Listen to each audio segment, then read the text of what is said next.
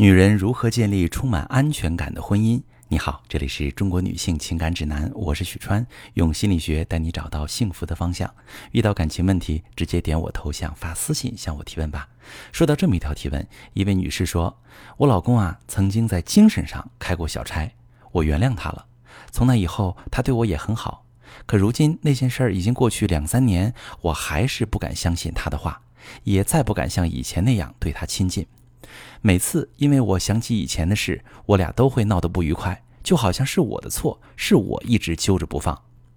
我努力赚钱，我以为钱能带给我安全感，结果并没有。我还是觉得自己的身体和心都像是找不到能够依靠的归宿。我在婚姻里始终无法获得安全感，我该怎么办？好，这位女士，你的感受我明白。其实和你一样，很多女性朋友在试图在婚姻中获取安全感时，都进入了一个思维误区，就是认为只要自己努力赚钱就能拥有安全感。可是，往往达到经济独立之后，却发现金钱并没有给自己带来向往中的安定。这是因为大家混淆了有保障和有安全感的区别。钱和赚钱的本事带给你的是保障，而不是安全感。保障就好比是你买的保险，你肯定不希望出险，你只是为了以防万一。万一出事儿了，你能获得一份保障，不至于陷入绝境。你不会因为买了保险就有安全感，因为保险保的不是你不出事，而是出事之后有担待。而你真正需要的是不出事，你真正需要的是家庭安稳幸福，你和老公彼此依恋。你俩都能安心的把这个家当自己的归属，你所需要的安全感是你愿意相信你和老公能白头偕老，是根本用不上你给自己留的那份保障和退路。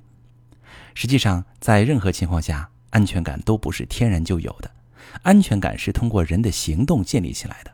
比如，你害怕入室盗窃，你光坐那儿担心肯定没用，你得采取措施，换一扇安全等级高的门。晚上休息前检查门窗是否关好，这些积极的防护行为会给你带来安全感。婚姻也是一样啊，如果你什么都没做，没有做提升安全级别的行动，只是买了一份保险，你肯定还是没有安全感。因为安全感的实际来源是自己为了预防危险的发生所做的努力。那么在婚姻中，什么行为有助于安全感的建立呢？我给大家三个建议。这三个建议适合所有的夫妻，包括发生过信任危机的夫妻和没有发生过信任危机的夫妻。第一个建议，夫妻之间要经常创造托付和履约的互动。一方托付，一方履约，可以有效的积累夫妻之间的信任。在日常生活中，你可以经常把一些事交给老公去完成，老公遵守约定，把你交代的事完成。当不负嘱托的事积累多了。夫妻之间的信任就会加深，你会逐渐感受到安全。很多女性在婚姻中追求过分独立，什么事只要自己能做，就不麻烦老公。实际上，这对婚姻经营很不利，因为少了托付和履约，丈夫和妻子都迟迟不能确定对方是否靠谱。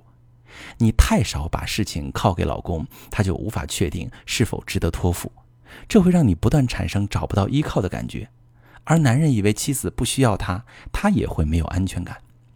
尤其是你的情况还要更复杂一些，你之前受过伤，老公有过精神背叛的行为，这容易让你下意识的不依赖老公。其一，你害怕你的依赖扑空，再次被辜负；其二，你的自尊心总是不允许你跟背叛过的老公亲密，你有意让自己更独立，你和老公之间就很少有机会建立信任。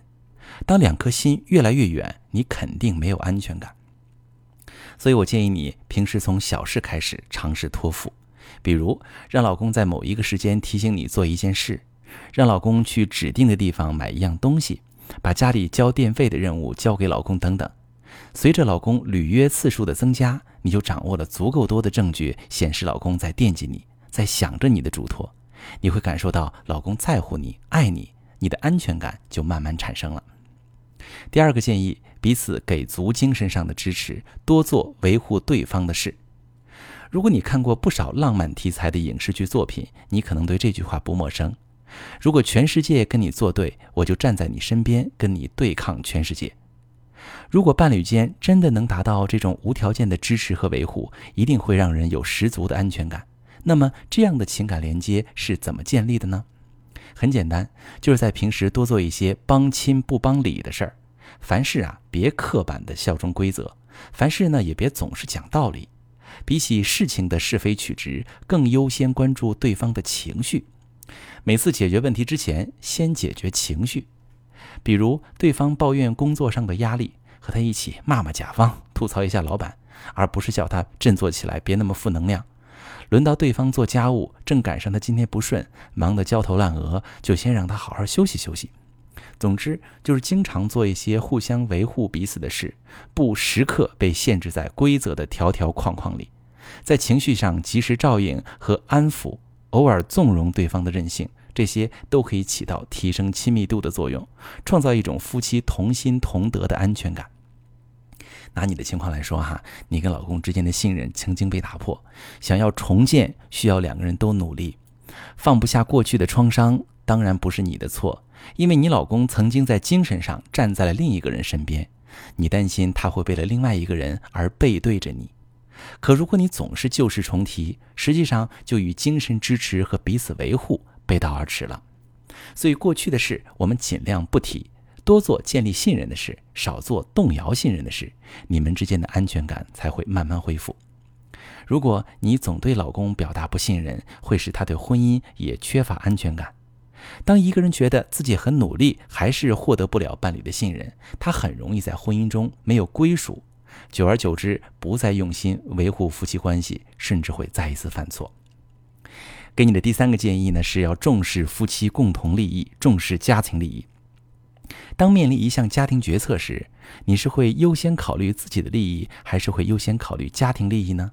在幸福稳定的婚姻家庭中，只要一件事符合夫妻共同利益。丈夫或妻子会甘愿做出一些让步，而不是各自为政。如果夫妻中的一方或双方事事都以自己的利益为最重要，为了自己的利益，甚至可以牺牲家庭利益，这样的夫妻在婚姻中就不会有安全感。比如，你一心扑在工作上，赚了不少钱，让自己有了保障，但是你还是没有安全感，因为你对你的婚姻不确定。这份不确定来自于老公平时需要你分出一些精力照顾夫妻互动时，你拒绝了，你把老公的需求放在了最后的位置。当你这么做时，你自己首先就没有安全感了，因为你知道自己没有为家庭而努力。人在哪方面努力了，在哪方面就会有安全感。没投入精力的，肯定心里没谱。所以，除了给自己保障，也不能忽视对方。鸡蛋无论全部放在哪一个篮子里，都危险。精力全部放在工作中，或全部放在家庭中都不安全。无论你还是你老公，如果双方都把自己的时间和精力匀一部分用在家庭上，用在夫妻互动上，让家像个家，让家有生活气息，而不是像两个各自为自己的利益而奋斗的合住人，你们才能积累起安全感和归属感。想要得到依靠跟归宿，首先你不能禁止自己成为对方的依靠和归宿。